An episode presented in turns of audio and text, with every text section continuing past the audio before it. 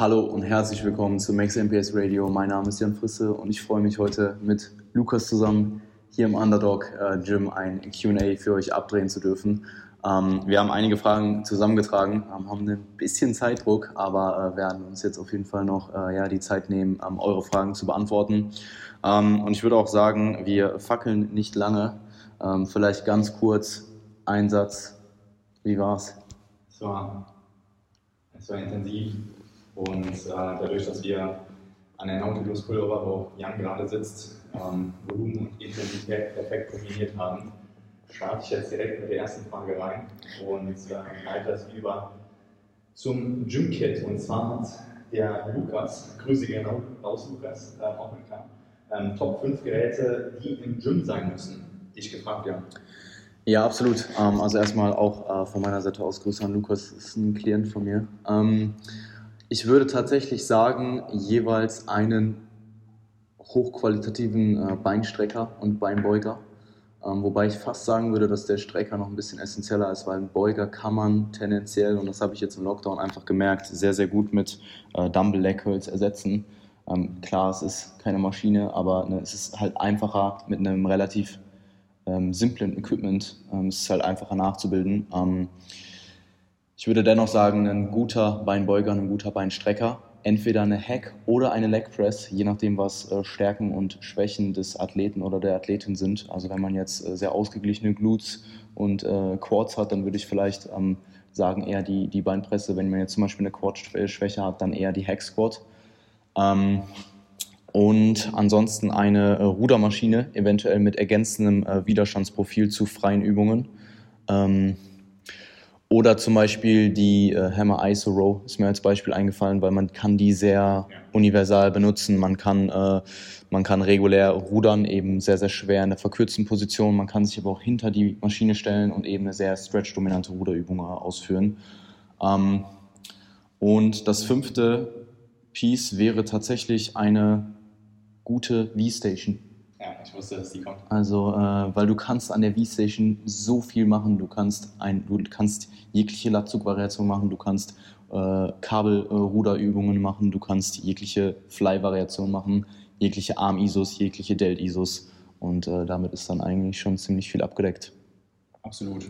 Also, ähm, ich würde wirklich die V-Station, äh, wenn es rein um Maschinen geht und Kurzhanteln und Weights schon vorhanden sind, wirklich fast schon als Prio 1 sehen. Mhm. Und das war jetzt gar ohne genau, Rangfolge. Genau, ja, ohne Rangfolge. Also ich kann es absolut so unterschreiben. Ja. Okay. Ähm, dann haben wir die erste Frage für dich. Ich muss mal ganz kurz mein Handy entsperren. Und zwar. Perfekt. Einen Moment. War das die Frage von Olli? Ähm, was sind die besten Übungen für die Rhomboiden? Äh, beziehungsweise Kraftwerk 2 hat gefragt, was sind die besten Übungen für die Rückendichte? Äh, Maschinen oder jegliche Maschinen, die dir dort einfallen würden. Mhm. Also zunächst einmal zu den Rhomboiden. Ähm, Hauptaufgabe ist wirklich die, die ähm, ja, Retraktion der Schulterblätter, also das nach hinten ziehen der Schulterblätter und eine leichte, ähm, ja, ein leichtes Anheben ähm, ist auch mit drin. Also praktisch alles, was nach hinten gezogen wird und das Schulterblatt auch leicht mit angehoben wird nach oben, also shrug-artig. Man darf nur, also man muss halt wirklich achten, darauf achten, dass die Upper Traps nicht die komplette Arbeit übernehmen. Aber alles, was eben so nach hinten über die Schulterblätter eingeleitet wird, geht ziemlich stark auf die Rhomboiden.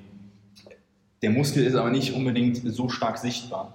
Also ich würde mich eigentlich eher auf die Traps konzentrieren und die ähm, darunter liegende, Muskul äh, darunter liegende Muskulatur wird sowieso ohnehin mittrainiert. Ähm, für die Rhomboiden würde ich vorschlagen, ähm, das, was auf jeden Fall umsetzbar ist, eine Dumbbell Row ähm, mit einer leichten Schräge mhm. und du ziehst praktisch wirklich schön nach hinten die Schulterblätter hoch, leitest auch damit die Bewegung ein. Also hier kein Latt integrieren, sondern wirklich nur über die äh, Schulterblätter arbeiten und in einen leichten Bogen nach hinten ziehen. Für die Rückendichte war die Frage, mhm. die Maschinen. Ähm, da würde ich wirklich ähm, auf einige Maschinen zurückgreifen und vieles kombinieren und über mehrere Zyklen auch mal durchrotieren. Ganz wichtig, wenn eine Maschine drin ist, natürlich über mehrere Zyklen drin lassen, damit da überhaupt ein gewisses Progressionspotenzial äh, nachvollzogen werden kann. Für die Rückendichte würde ich ganz klar separieren die Traps, zum Beispiel von Teres Major und Teres Minor. Die Muskeln sind sichtbar extrem für die Rückendichte im oberen Bereich äh, zuständig. Beim Lab würde ich mich eher darauf konzentrieren, ihn stark fleischig zu bekommen. Aber wenn du den, also einfach, ja, ihn so gut wie möglich zu stimulieren, dann würde ich jetzt nicht irgendwie auf ähm, ja, breit oder tief achten, sondern einfach nur den, den Latissimus zum Wachstum anregen. Wenn es aber um den oberen Rücken geht, auf die Traps und auf die äh, auf Teres Major, Teres Minor wirklich extrem darauf achten, auch bei dem Trapez eben oben, Mitte und unten separieren und separiert trainieren ähm, die Rear Delts auch nicht zu vernachlässigen. Also, wenn ich das jetzt zusammenfassen würde, ich würde für die Traps eine Paused Chest Supported ähm, T-Bar Row äh, integrieren, als Beispiel, natürlich abhängig vom Athlet, aber das äh, werfe ich jetzt mal so als Beispiel rein. Ähm, Paused im unteren Stretch, also im Umkehrpunkt, wirst du einfach die Schulterblätter extrem schön nach vorne ziehen lassen ähm, und dadurch wirst du auch einen starken Stretch in den, im Trapez spüren. Für Teres Major, Teres Minor würde ich auch äh, eine High Row, wobei die High Row schon eher dann in die, ähm, in die äh, ähm, quer verlaufenden Fasern vom Latissimus mit auch reingeht. Das ist aber auch sehr athletenabhängig, was dort primär gespült wird, Oberrücken oder eben ähm, ja, mittel, mittlere Partie, quer verlaufende Fasern. Ähm, ja, High Row definitiv mit drin. Ähm, und dann eben auch eine, eine Dumbbell Row Chest Supported ähm, macht definitiv auch Sinn im Prinzip ähm, für den oberen Rücken auf jeden Fall die Arme tendenziell eher abduziert mhm. und ähm, da wirst du dann dementsprechend auch eine gute Dichte erreichen können. Aber separiere auf jeden Fall die Muskelgruppen. Ja, ich hätte auch gesagt, äh, tendenziell Rudervarianten mit abgespreizterem Ellbogen. Ähm, und da würde mir eben eine klassische äh, waagerechte ähm, oder horizontale Rudermaschine einfallen mit mhm. abgespreizten Ellbogen. Das wäre jetzt das Äquivalent zu deiner Tiber-Rudermaschine, äh, die du äh, genannt hast, Chest Supported. Und äh, wie du auch schon gesagt hast, eben Schrägbankruder mit Dumbbells. Ähm, deckt halt ziemlich viel im Bereich Trapez plus Rhomboiden ab und dann hast du das schon sehr gut ergänzt mit äh, Rear Delts, äh, Teres Major, Minor und Latissimus. Erectors. Ähm, ich würde Absolut, Rückendichte, im, in Bezug auf Rückendichte definitiv auch die Erectors mit reinnehmen ähm, und da ja eine Deadlift-Variation äh, mit einbauen. Und das kann jetzt im Bodybuilding äh, ein ADL oder ein SLDL sein aber ähm, auch tendenziell ein Conventional Deadlift oder andere Varianten sind eine Option.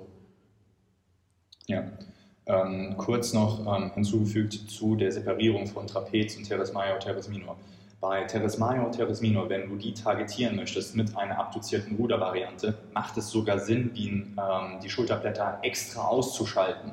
Du wirst merken, dass du dann die Spannung oder die, die Bewegung eher über Teres Major Teres Minor ähm, induziert bekommst, als über die Traps. So, jetzt zur nächsten Frage.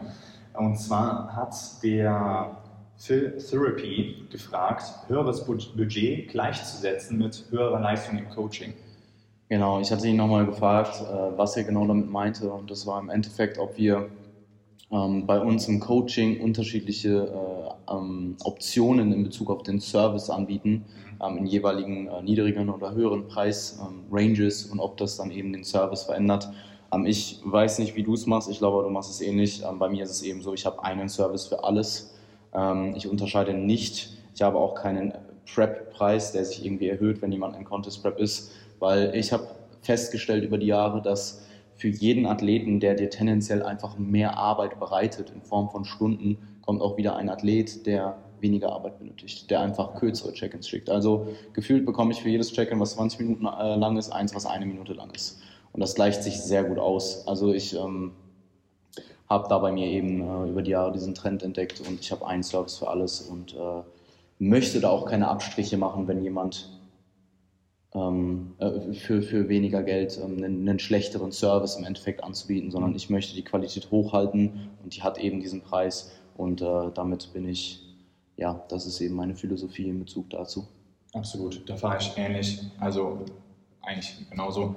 Ähm, die Qualität, die du angesprochen hast, ich kann es überhaupt nicht leiden oder ich habe festgestellt für mich, dass wenn ich einen, einen Parameter, einen, einen Impact-Punkt, also Ernährung, Training oder irgendwas davon, äh, Regenerationsmanagement, Stressmanagement, äh, Lifestyle, davon irgendwas ausseparieren ja. soll aus dem Coaching-Prozess, es kann sogar sein, dass genau in diesem Bereich die größten Defizite äh, vorhanden sind, ohne dass der Klient das nachvollziehen mhm. kann. Mhm. Und das ist extrem frustrierend, nur eine kleine Ebene zu kontrollieren und zu merken, dass da vielleicht im Drumherum ganz viel nicht on point ist, wo man angreifen könnte, wo man verbessern könnte. Und im Prinzip ist es immer ein Kon äh, Gesamtkonstrukt. Ja. Und wenn du alle Kleinigkeiten kontrollieren kannst als Coach, kannst du auch den größten Impact generieren und das auch über den größeren Timeframe. Also lange Zusammenarbeit mit einem vollen Paket, alle Parameter kontrollieren, ist meiner Meinung nach immer das Beste, die beste Herangehensweise und das ist das Einzige, was wir dann dementsprechend erfahren wollen. Ja. Absolut. Also die, die Synergie aus Training, Ernährung, Lifestyle ja. bringt eben einfach die besten Resultate. Also ich habe exakt das Gleiche festgestellt. Ich habe eine Zeit lang Training only angeboten mhm. ähm, und die Resultate waren schlichtweg schlechter. So ist es, ja. So. Ja. Und ich habe dann irgendwann gesagt, hey, das ist mir sowohl vom Arbeitsaufwand äh, im, im, Verhältnis zum Ertrag, ähm, in, in, Bezug auf die Resultate, ist es mir das einfach nicht wert. Ja. Weil es ist ein ähnlicher Arbeitsaufwand gewesen, ein ähnlicher Invest. Also klar etwas weniger, aber es war ein ähnlicher Invest insgesamt und die Resultate waren einfach nicht so gut.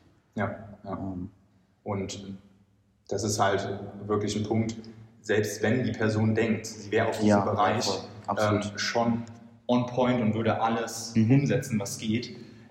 Es kommt dann der Moment, und wenn es nach drei Monaten, nach vier Monaten oder nach einem halben Jahr Zusammenarbeit kommt, dass dann auf einmal die Gewichtung von Training zur Ernährung komplett shiftet und einfach viel mehr Coaching in dem Ernährungsbereich oder im Trainingsbereich äh, stattfindet.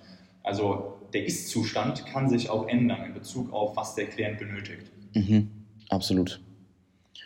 Alright. Gut. Ähm wir machen weiter mit einer äh, Ernährungsfrage. Und zwar hatte äh, Julius gefragt, ähm, Mythos, Körper kann nur Menge X an Eiweiß pro Mahlzeit aufnehmen. Julius, Grüße gehen raus, ist ein brutales ähm, Ausdauertier. Ähm, aber auf jeden Fall cool, dass er auch äh, regelmäßig im, im Hypertrophiebereich, im Kraftbereich halt sehr interessiert ist.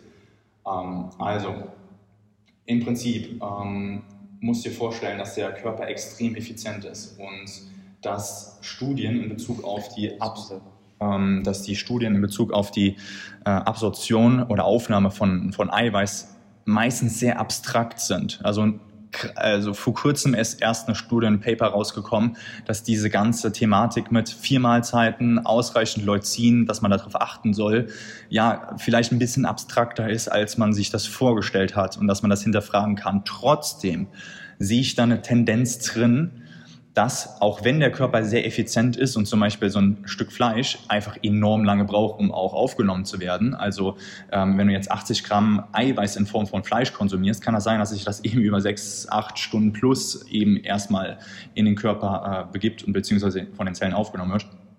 Trotzdem macht es meiner Meinung nach Sinn, ähm, aufzuteilen zum Beispiel, da hat sich dann halt äh, im Research herauskristallisiert, vier Mahlzeiten mit ausreichend Leucin, ähm, dass die Proteinbiosynthese angekurbelt wird. Und ähm, da ist es eben wichtig, dass du da die, die ähm, Relation von deinem, von deinem Körpergewicht nimmst. Da, ähm, die Stats sind, dass du 0,4 Gramm pro ähm, Kilogramm Körpergewicht an Eiweiß optimalerweise in der Mahlzeit hast, auf vier Mahlzeiten aufgeteilt. So, das ist eine Tendenz seitens Evidenz, der man nachgehen kann und die auch sinnig ist. Ähm, man darf sie aber nicht übergewichten und sich nervös machen, wenn man das eben nicht mal für eine Mahlzeit oder für ja, ein paar Tage eben nicht genau genailt hat. Ähm, dann steht das nicht mehr in Relation zu dem Stress, den du produzierst und dadurch eben katabole Prozesse ähm, induzierst. Also in dem Sinne, eine Tendenz ist vorhanden seitens Research, du brauchst dir keine Gedanken darüber zu machen, ähm, dass ähm, nur ja, 20, 30 Gramm Eiweiß pro Mahlzeit aufgenommen werden kann, aber man sollte trotzdem äh, bestrebt sein, eben es äh, möglichst ausgewogen über den Tag zu verteilen. Um, ja. Willst du vielleicht die Frage von äh, Stefan ergänzend äh, stellen, weil die passt da, denke ich, sehr gut rein. Ja, ich schaue direkt nach. Stefan, yes. Ähm, wie hoch sollte die Zeitspanne zwischen den Nahrungszufuhren sein? Ja, mhm. das ist perfekt. Ähm, ich würde dir generell empfehlen, also ich werde das jetzt runterbrechen in äh, Proteincups und äh, Fats. Ähm, ich würde dir generell empfehlen, ergänzend zu dem, was Lukas gesagt hat, ähm, deine Proteinmenge am Tag auf mindestens drei, tendenziell besser vier und aufwärts ähm, an, an Proteinfeedings aufzuteilen. Ähm, tendenziell ein bis zwei Stunden vor dem Training und nach dem Training. Intra-Workout kann man ergänzend noch ähm, hinzufügen, kommt aber auch ein bisschen auf die jeweilige Situation und Zielsetzung aktuell an. Ähm, Kohlenhydrate würde ich definitiv auch rund ums Training timen. Ähm, in der Diät umso mehr als im Aufbau. Im Aufbau hat man meistens relativ viel Kohlenhydrate zur Verfügung, beziehungsweise allgemein viel Energie.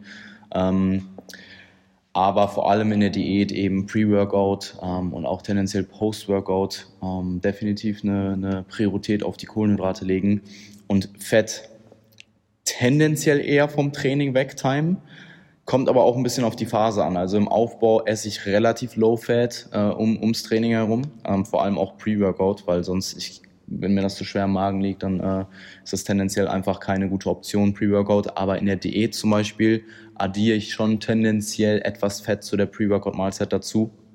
Einfach weil du viel weniger ähm, Energie, viel weniger Nahrung im System hast. Du verdaust tendenziell schneller, absorbierst tendenziell schneller und dort kannst du dann mit etwas Fett Pre-Workout ähm, eben die Absorption der Mahlzeit verlangsamen und äh, somit tendenziell auch eben diesen äh, hypoglykämischen Zustand, der dann irgendwann kommt, etwas rauszögern, beziehungsweise der wird dann nicht so akut kommen, äh, beziehungsweise nicht so drastisch, nicht so, nicht so äh, rap rapide. Ähm, und ich denke, äh, dass das kommt ganz gut.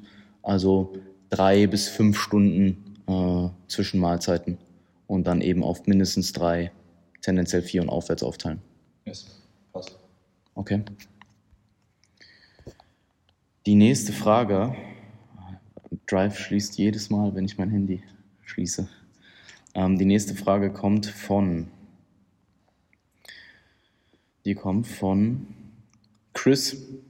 Ähm, und zwar hat Erfahrung, er hatte, hatte gefragt, Erfahrung mit HPN REM. Ähm, das ist ein Supplement. Ja, genau, das musste ich erstmal googeln. Ich kannte das vorher noch nicht. Also, ähm, ich habe mir äh, die Dosierung mal angeschaut, beziehungsweise die Inhaltsstoffe und sehr hoch dosiert, qualitativ hochwertiges Ashwagandha enthalten, äh, sonst B-Vitamine. Also im Prinzip soll es ein Schlafsupport-Supplement sein. Ähm, Ashwagandha an sich ist wirklich, auch wenn es von Research wasserdichter wird, äh, natürlich meilenweit entfernt von sowas wie Kreatin. Ähm, also seitens Evidenz waterproofed.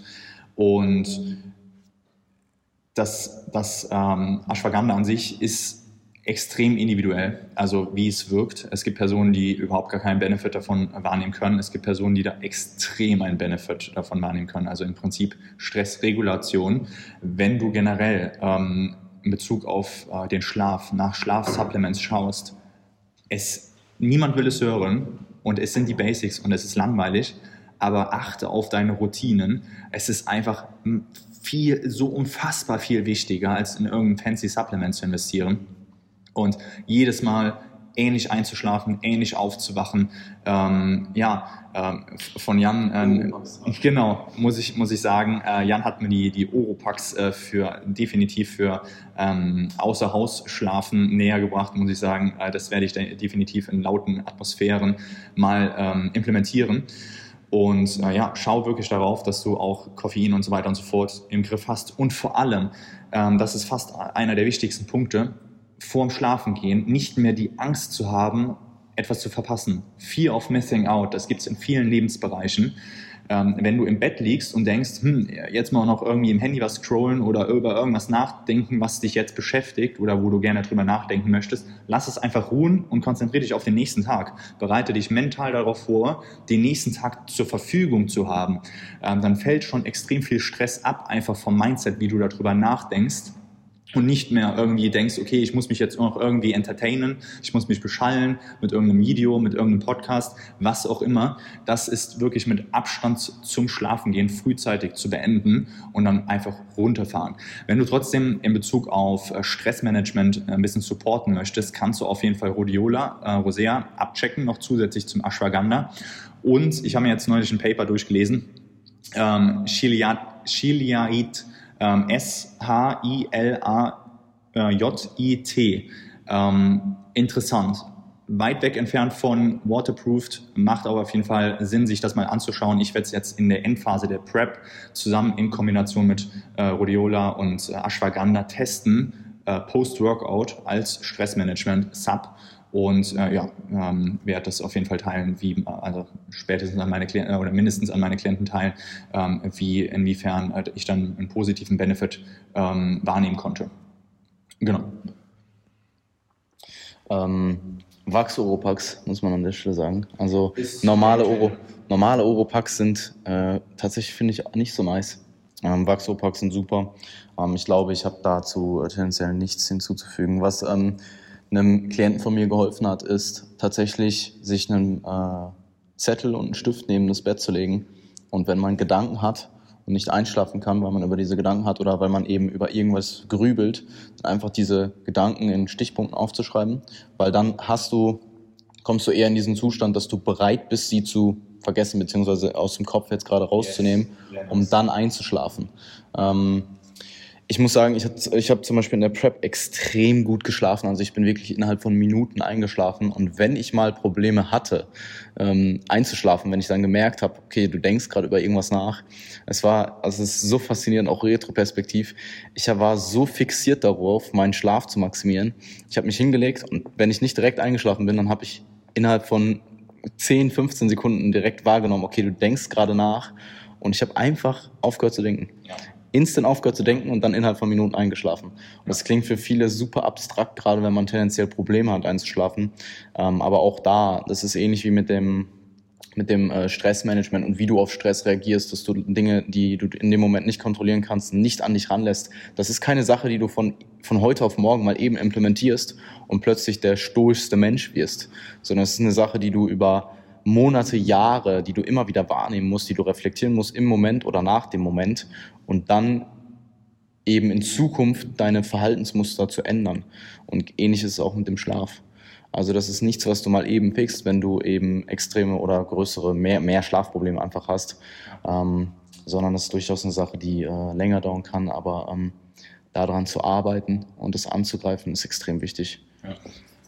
Punkt dazu. Ähm es ist unheimlich wichtig, äh, wenn du über eben dieses Schlafsupplements oder Stressmanagement-Supplements nachdenkst, das, was Jan beschrieben hat, ähm, jetzt auch nochmal, das sind äh, Prozesse, die durch ähm, innere Vorgänge im Körper ausgelöst werden. Und das heißt, wenn du von außen Melatonin oder sonstiges, auch wenn das seitens äh, Research ähm, oder seitens der Wissenschaft unproblematisch dargestellt wird, du stülpst etwas über ähm, ja, diesen Prozess, der in deinem Körper abläuft. Also dich beschäftigt irgendwas, es wird Stress ausgeschüttet.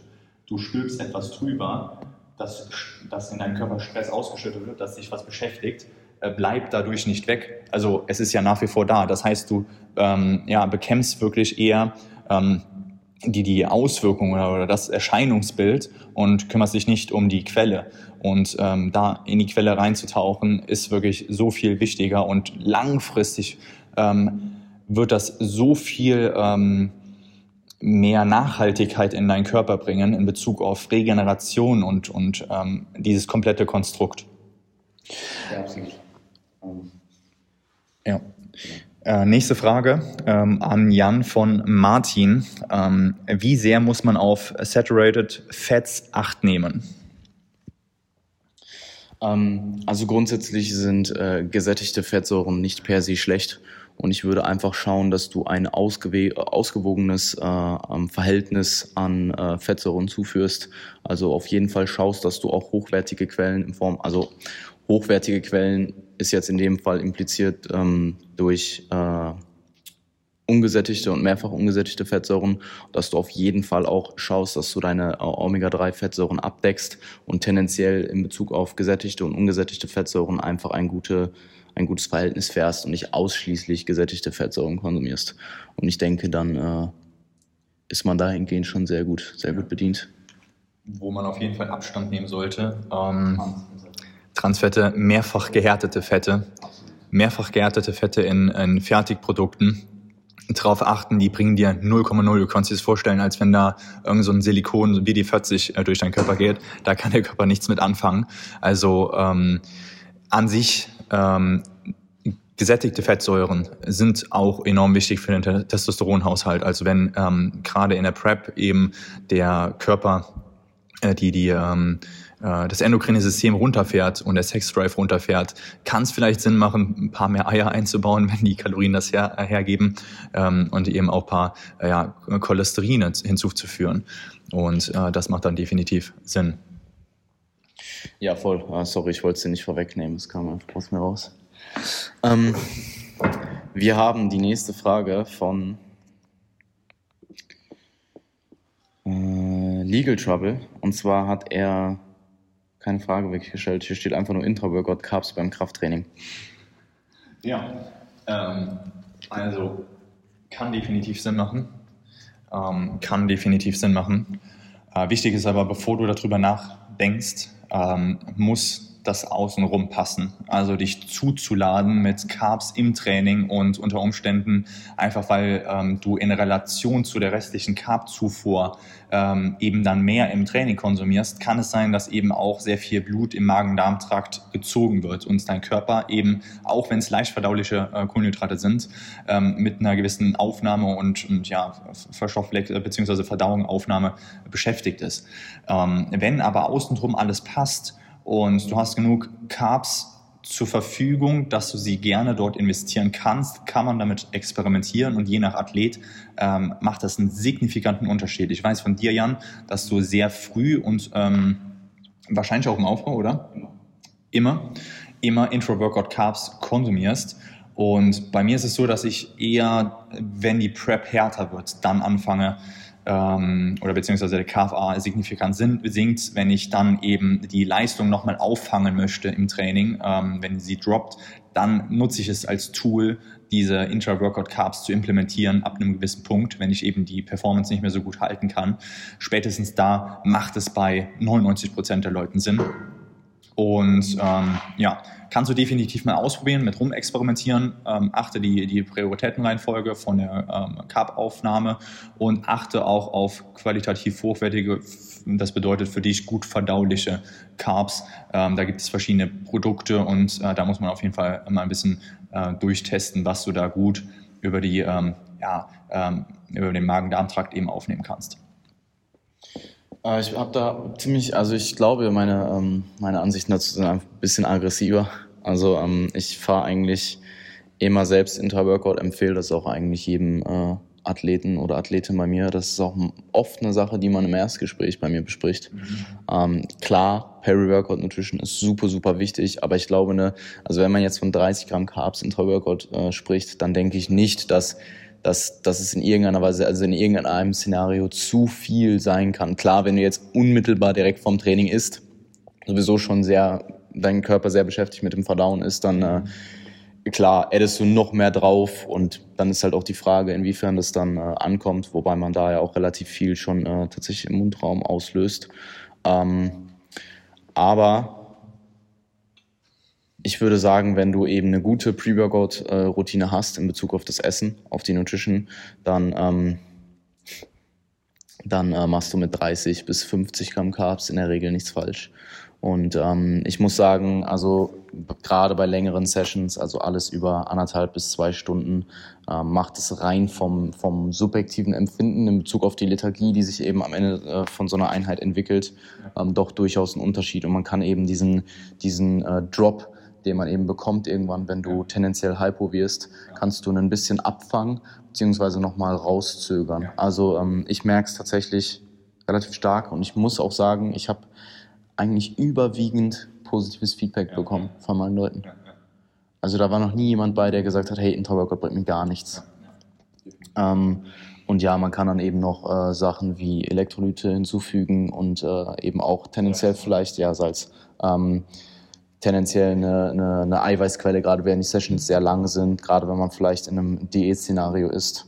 Ähm, und ja, ich denke, das passt so ganz gut. Yes. Ähm, äh, eine Sache ja. zu der Quelle. Ähm, Maltodextrin funktioniert für die meisten sehr, sehr gut. Ähm, wenn du jemand bist, der tendenziell ähm, empfindlicher reagiert oder vielleicht nicht so eine, äh, nicht so eine stabile Verdauung hat, äh, dann würde ich dir ähm, Cluster-Dextrin empfehlen. Würde aber sagen, für die meisten ist Malto vollkommen okay. Ja. Ähm, Cluster-Dextrin ist halt deutlich teurer. Deutlich teurer und manche vertragen es auch nicht so gut. Also es ist wirklich ah, sehr, also ich hatte auch ähm, okay, manche Klienten, die dann wirklich dann doch mit einem ganz normalen Malto besser äh, fuhren. Okay, ich kenne es eigentlich eher. Ja, nee, nee, ich kenne es auch, aber es gibt ein paar Ausnahmen, die dann daraus fallen. Gut, ähm, eine nächste Frage an dich, Jan. Ähm, okay, Ivan, ähm, da kommen noch ein paar Namen, Pascal. Ja, das war, das war eine ähnliche Frage, deswegen okay. zusammengefasst. Alright, also zusammengefasst, warum Lukas als Coach und äh, was wird sich ändern? Wie gestaltet ihr die Offseason? Ja, ich weiß an der Stelle noch nicht, wie wir die Offseason gestalten. Von daher wirst du da äh, sicherlich noch, ähm, oder ich weiß es natürlich im, im Groben, aber ähm, ja. wirst da sicherlich noch die ein oder anderen Details hinzufügen können. Ich würde erstmal vielleicht kurz darauf eingehen, warum du als Coach.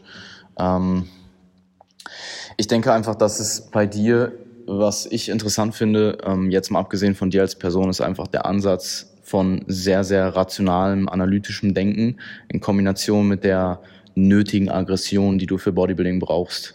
Also du hast es vorhin schon erwähnt ähm, mit der mit dem äh, Pullover, äh, dass wir uns hier die Kombination aus Volumen und Intensität gegeben haben und äh, ich bin eben auch der Meinung, dass die Mitte eben oft am besten funktioniert und ich glaube einfach, dass du eine Person bist, die sehr ähm, die diesbezüglich sehr äh, gute Entscheidungen treffen kann. Ähm, abgesehen davon, ja, bist du äh, ein fantastischer Athlet, hast auch eine Verletzungshistorie, also kann es dahingehend definitiv auch Input geben, den ich vielleicht so noch nicht habe oder die, wo ich, wo mir einfach die Erfahrung fehlt. Und ähm, ich glaube, das sind so die, die größten Beweggründe. Ja. Plus, du bist halt ähm, in der Nähe. Also das war für mich tatsächlich auch noch ein Grund, äh, dass du in Deutschland bist, beziehungsweise im deutschsprachigen Raum. So, du bist halt jetzt keine Person, die irgendwo in den Staaten sitzt. Ähm, ja. Yes. Ja, also ähm, erstmal zu Jan als Athlet. Ich ähm, weiß, dass ich mit ihm einen habe, der sehr präzise ausführen wird, ähm, der diese Punkte, die wir eben schon angesprochen haben, auch in Bezug auf ähm, das äh, Schlaf- und Stressmanagement, der sich eben, wie er auch äh, eben in der, in der Beantwortung gezeigt hat, eben nicht nur mit dem Äußeren beschäftigt, sondern von innen heraus denkt. Und da kann ich natürlich ganz anders ähm, argumentieren und auf Augenhöhe diskutieren und eben einen gewissen Synergieeffekt schaffen als Coach, der dann einfach eine andere Perspektive mit reinnehmen kann, aber ähnlich kommunizieren beziehungsweise auf einer Wellenlänge kommunizieren kann.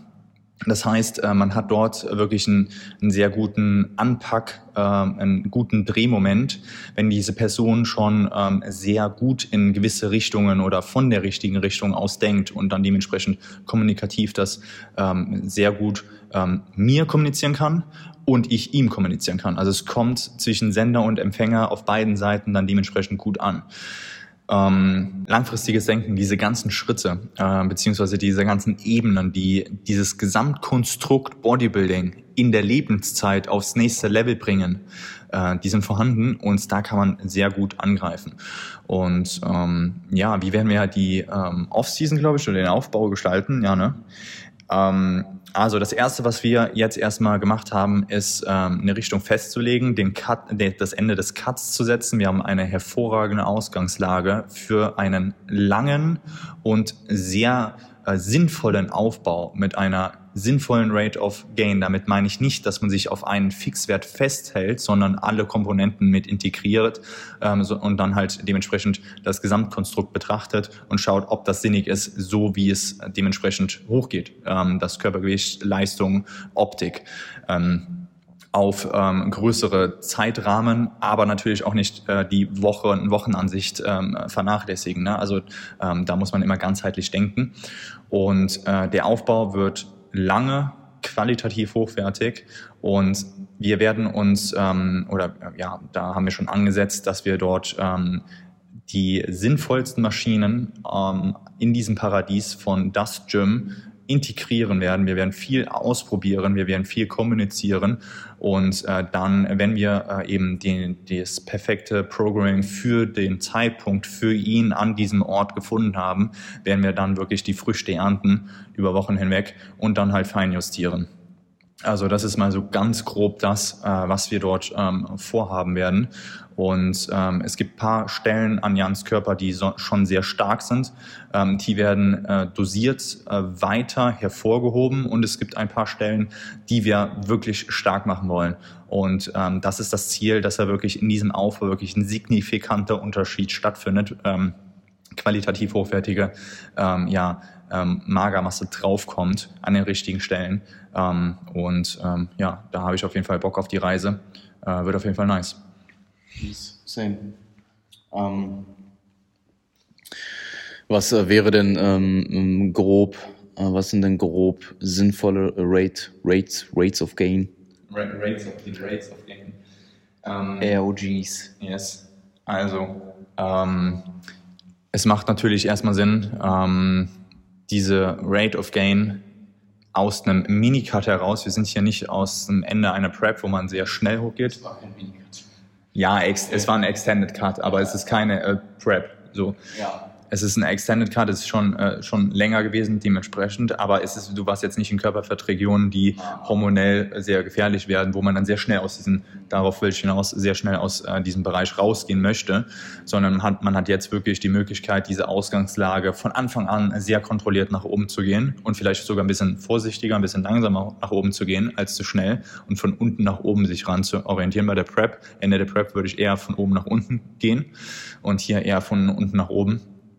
Und ähm, äh, wir werden mit, mit äh, Prozenten arbeiten, also ähm, dass wir da halt schauen, dass da im, im Schnitt und da können halt Wochen eine Wochenbasis dabei sein, wo es dann halt um äh, 0,5 Prozent, 1 Prozent mal hochgeht. Das kann durchaus sein. Ähm, aber im Schnitt äh, so eine 0,15 bis 0,2 Prozent ähm, ist schon mal ein richtig äh, solider Wert. Richtig, genau, ja aber die, die muss nicht in der Woche stehen, yeah, sondern genau, die ähm, ist dann halt auf äh, drei Wochen Basis zum Beispiel. Also, also 0,5 Prozent ungefähr. Richtig, genau. Ja. Ähm, und ja, that's it. Und was ich mir da auch gerne anschaue, sind äh, Graphen, ähm, also dass man dort halt die Trendlinie kontrolliert. Ähm, da ist es sehr oft, dass da gewisse Plateaus sich, die genauso auf dem Weg von oben nach unten ähm, sich herauskristallisieren, von unten nach oben herauskristallisieren. Und wenn man merkt, dass da eben ähm, eine Trendlinie eben nicht mehr so gerade oder beziehungsweise die Trendlinie verlassen wird, äh, signifikant von den Daten, ähm, kann es durchaus sein, dass ähm, ja, wenn man weiß, dass da so ein Plateau herrscht, danach ein sehr krasser Anstieg kommt. Und äh, diesen muss man dann auch so werten, dass man dann erstmal die Kalorien absolut so beibehält und in der Zeit jetzt nicht zu früh erhöht oder eben zu früh nach unten reguliert, wenn man merkt, da kommt jetzt so ein, so ein Kilo auf einmal drauf. Und dann ist eben die neue Base ähm, ja, ähm, äh, eingestellt. Also ziemlich äh, lange ausgesch ausgeschritten jetzt. Ja, ähm, ich schaue gerade mal rein. Ich würde Anu noch mit reinnehmen. Äh, welche Frage war das? Kalorien erhöhen an den Tagen, an denen äh, man trainiert, Diätaufbau. Anu, ähm, Klient von mir. Ähm, und zwar, also Kalorien erhöhen an ähm, Trainingstagen, äh, Diät und Aufbau. Tendenziell kann man sagen, dass ähm, diese Speicher, die du hast ähm, und auch dieses Wohlbefinden ähm, eher manipuliert wird in der Diät zum Beispiel, wenn du äh, am Tag davor mit Kohlenhydraten, mehr Kohlenhydraten tankst und dann die Session am Folgetag dann eher seitens Performance besser wird. Also nicht am Tag an sich. Und im Aufbau muss man berücksichtigen, dass du, wenn du am Tag trainierst und in der Zeit nicht essen kannst, Hin-, Rückfahrt und so weiter und so fort, kann sein, dass du an Rest Days sogar mehr essen kannst, äh, vielleicht in Verbindung auch mit einem kleinen Spaziergang oder sonstiges, wo dann auch nochmal der Hunger ähm, angekurbelt wird, ähm, das an Rest Days ist zu erhöhen, sogar Sinn macht. Ähm, aber ähm, meistens ähm, macht straight mehr Sinn und in den, also äh, straighte Kalorien im Aufbau ähm, mit einer kleinen Justierung vielleicht in Bezug auf die äh, Rest Days, äh, dass man da mehr Kapazitäten hat.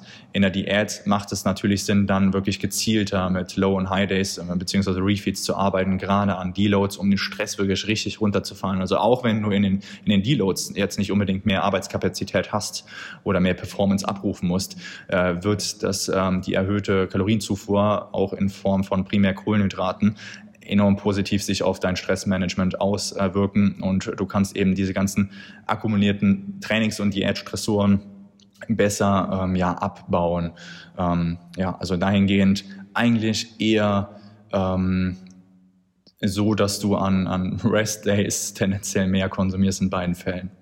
Würde mich interessieren, wie du darüber denkst.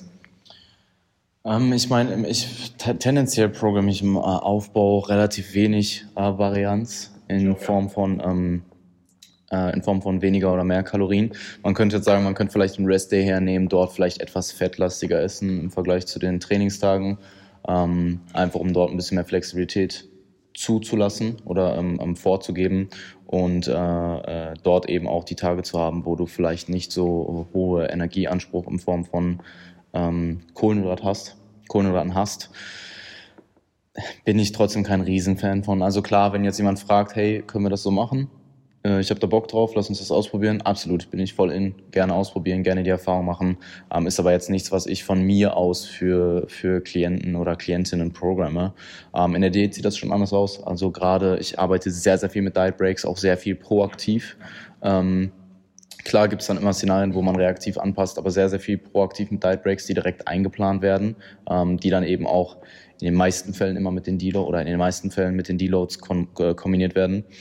Ähm, Refeeds tendenziell am Anfang von der Diät, wenn jemand sehr schwer ist noch, meistens eher nicht. Ähm, aber die kommen dann in der Regel, je länger man in der Diät fortschreitet. Und da ähm, empfehle ich den meisten oder empfehle ich eigentlich immer diese, oft sind es halt eben Double Day Refeeds, ja. die an den Tag vor der schwersten Session so und an den Tag der schwersten Session insgesamt zu legen. Oder ähm, der körperlich schwächsten Session nach außen. Macht Sinn. Ja. Ähm, ich tendiere dazu äh, in, die, in die schwerste, also rein subjektiv schwerste Session, die eben auch mental am meisten äh, Ansprüche erfordert, äh, die, die Refeeds dort hinzulegen. Aber es kann definitiv Sinn machen, äh, die auch in die, äh, an die Trainingstage zu legen, die, wo die vielleicht rein muskulär die schwächsten genau, sind. Ja, das Aber das habe ich tatsächlich in der Prep auch gemacht. Also ich habe äh, Pull Push Lower trainiert und ähm, meine Druckmuskulatur beziehungsweise meine Delts sind halt tendenziell meine Schwäche und die waren eben, ähm, ich habe die Double Day Refeeds und aber auch die erste Lower Session. Also die erste Lower Session war die schwerste und die äh, Druckmuskulatur. Und ich habe den ersten Refeed eben an, an, an dem ersten Pushtag gemacht. Habe geschaut, dass ich Pre-Workout auf jeden Fall schon mehr Carbs Intus bekomme und auch tendenziell mehr Kohlenhydrate schon früher am Tag konsumiere, so dass ich eben einen gewissen Mehrgrad an äh, Energie ähm, schon in der Push-Session vorhanden war und dann eben trotzdem noch den Rest des ersten Refeeds und dann auch den zweiten Refeed in die Lower-Session mitnehme und so hatte ich so ein bisschen äh, das Beste aus beiden Welten. Nice. nice. Ja, also ich denke, das, das äh, war damit. Also Anu, äh, geile Frage, grüße dich gern raus, mach weiter so. Und an alle Fragen, die wir jetzt nicht beantworten konnten, ne, ähm, waren echt eigentlich noch ein paar geile dabei. Mhm. Ähm, wir können eigentlich, wir können vielleicht ein Live-Q&A machen oder so. Ja, denke ich auch, dass wir da nochmal das nachholen werden.